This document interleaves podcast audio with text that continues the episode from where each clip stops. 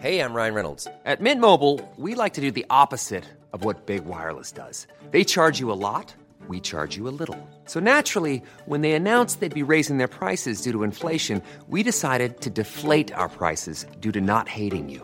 That's right. We're cutting the price of Mint Unlimited from $30 a month to just $15 a month. Give it a try at mintmobile.com slash switch. $45 upfront for three months plus taxes and fees. Promo rate for new customers for limited time. Unlimited more than 40 gigabytes per month. Slows. Full terms at mintmobile.com.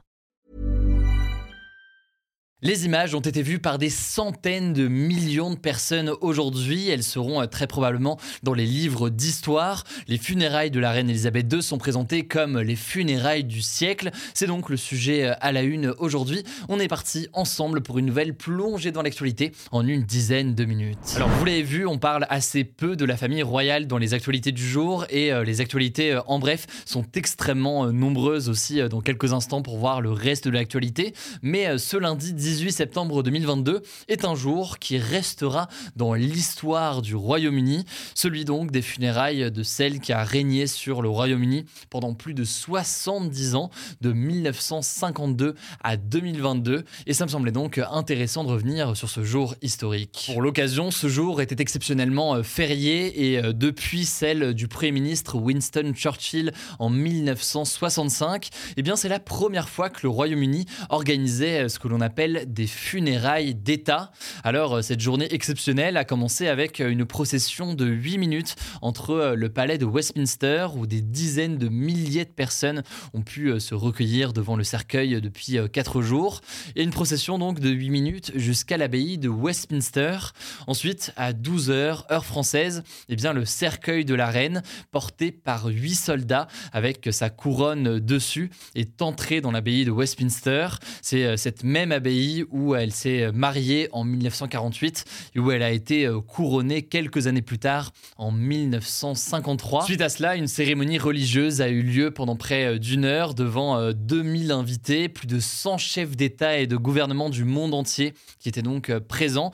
On a retrouvé notamment le président américain Joe Biden, le président français Emmanuel Macron ou encore le président brésilien Jair Bolsonaro. Mais vous l'imaginez, la liste est extrêmement longue. En fait, seulement les chefs d'État de six pays n'avaient pas été euh, invités pour euh, diverses raisons. Ceux euh, de Russie, de Syrie, du Venezuela, de Birmanie, de Biélorussie et d'Afghanistan. Par ailleurs, tous les anciens premiers ministres britanniques encore vivants étaient présents. Il faut savoir en fait que la reine Elisabeth II a connu 15 premiers ministres différents au sein du Royaume-Uni lorsqu'elle était reine. Winston Churchill a l'actuel premier ministre en ce moment et depuis quelques semaines seulement, Liz Truss. À 13h donc, deux minutes de silence ont eu lieu. Elles ont été euh, respectées dans tout le pays en même temps. Et juste après, eh bien, le nouvel hymne national, God Save the King, a été euh, entonné, entonné par tout le monde, sauf par euh, Charles III. En effet, le roi ne chante pas le chant, étant donné qu'il s'agit de prier pour lui. Après la cérémonie, une procession a été organisée dans les rues de Londres devant une foule immense. Et puis, après cela, eh bien, le cercueil a été emmené au château de Windsor, à l'ouest de Londres. C'est là donc, dans la chapelle de ce château, que Elisabeth II a été euh, enterrée aux côtés de tous les autres rois et reines avant elle, dont euh, son père euh, George VI, mais aussi son mari, le prince Philippe. Voilà donc pour le résumé de cette journée assez exceptionnelle. Mais c'était aussi intéressant de voir quelques éléments de coulisses sur tout ça.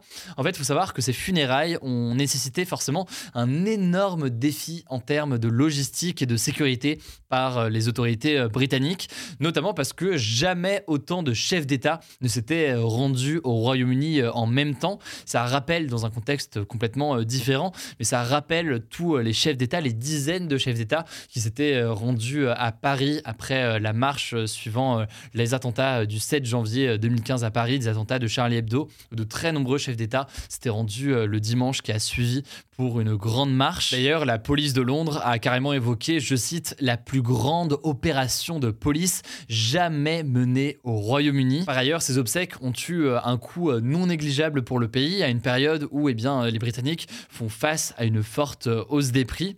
En effet, le coût direct des funérailles de ce lundi a été chiffré entre 35 et 40 millions d'euros selon différentes estimations, notamment à cause des dispositifs de sécurité qui ont été nécessaires. Et à cela, eh bien, il faut forcément ajouter le manque à gagner qui est dû notamment au jour férié aujourd'hui. En tout cas, ces funérailles viennent marquer la fin de 12 jours de deuil national au Royaume-Uni, avant donc, dans quelques semaines ou quelques mois, on ne sait pas encore dans le détail actuellement, eh bien, le couronnement du nouveau roi Charles III.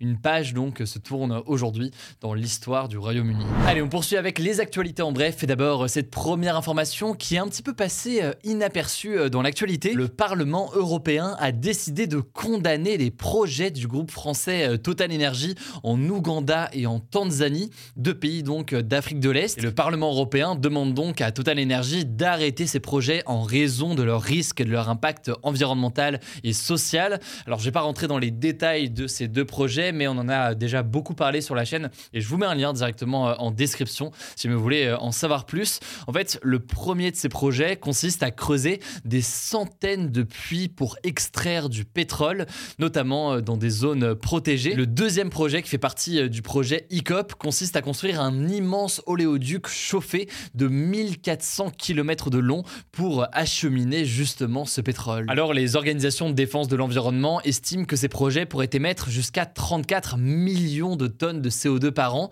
soit plus de 30 fois les émissions annuelles de l'Ouganda et de la Tanzanie euh, réunies. Et cette condamnation donc par le Parlement européen est assez inédite puisque c'est la première fois qu'un grand groupe pétrolier est visé directement par euh, les députés européens.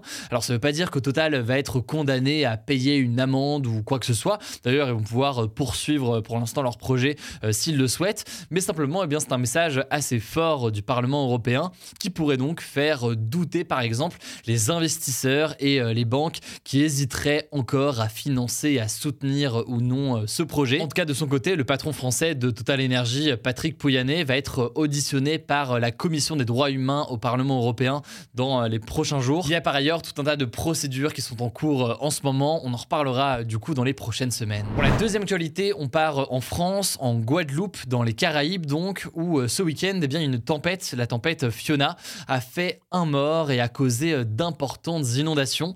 Pour vous donner une idée, l'équivalent de plusieurs mois de pluie est tombé en une seule nuit. Le ministre de l'Intérieur, Gérald Darmanin, a donc annoncé euh, ce dimanche que l'état de catastrophe naturelle serait reconnu en fin de semaine prochaine. Ça ouvre donc la voie à ce que l'on appelle des indemnisations euh, financières des victimes.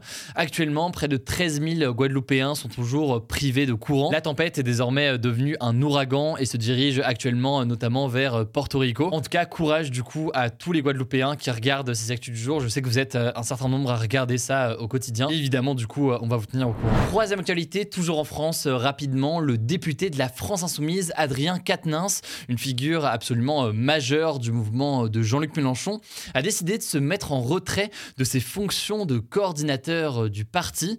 Alors, la semaine dernière, son épouse, Céline Quatennens, a déposé une main courante contre lui suite à plusieurs gestes violents d'Adrien Quatennens. Et parmi ces gestes, il y a une gifle. Alors, concrètement, une main courante, ça veut dire que c'est une déclaration, mais ça n'a pas la valeur d'une plainte. Cela dit, eh bien, aujourd'hui à Lille, la justice a décidé euh, d'ouvrir une enquête.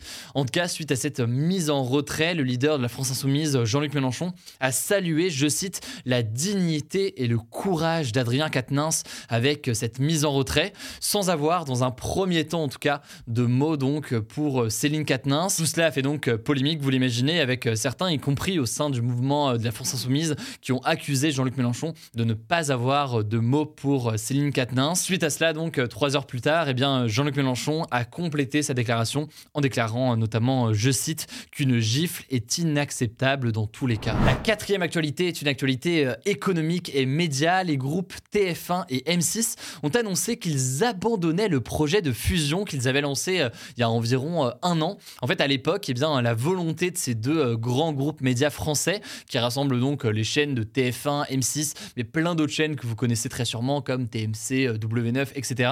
Eh c'était avec cette fusion d'être capable de peser un peu plus, notamment à l'échelle internationale, et face à des grands groupes, à des grandes boîtes comme par exemple Netflix ou d'autres plateformes de streaming. L'objectif donc c'était euh, d'unir deux gros poissons euh, français pour faire un encore plus gros à l'échelle internationale. Le truc c'est que euh, l'autorité de la concurrence qui devait valider cette fusion leur a demandé de faire des concessions pour que cette alliance ne pèse pas trop à l'échelle nationale et qu'il n'y ait pas une forme de monopole sur certains domaines économiques en France.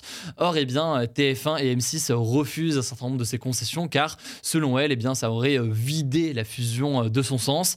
Et donc, eh bien, après tout cela, finalement, la fusion n'aura pas lieu entre les groupes TF1 et M6.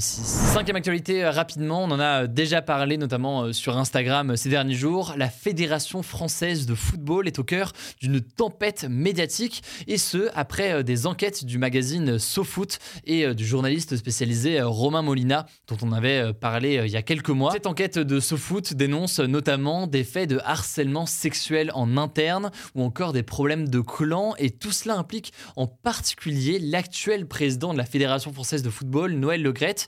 Je vous mets donc des liens en description si vous voulez en savoir plus, avec notamment donc le lien vers SoFoot. En tout cas, suite à ces révélations, eh bien, la ministre des Sports, Amélie Oudéa Castera, a annoncé le lancement d'une enquête interne pour faire la lumière sur tout ça. On en reparlera donc dans les prochains jours. Sixième information désormais, toujours d'ailleurs en rapport d'une certaine façon avec le football. Je voulais revenir rapidement sur l'affaire Pogba, puisque c'est passé pas mal de nouvelles choses ce week-end.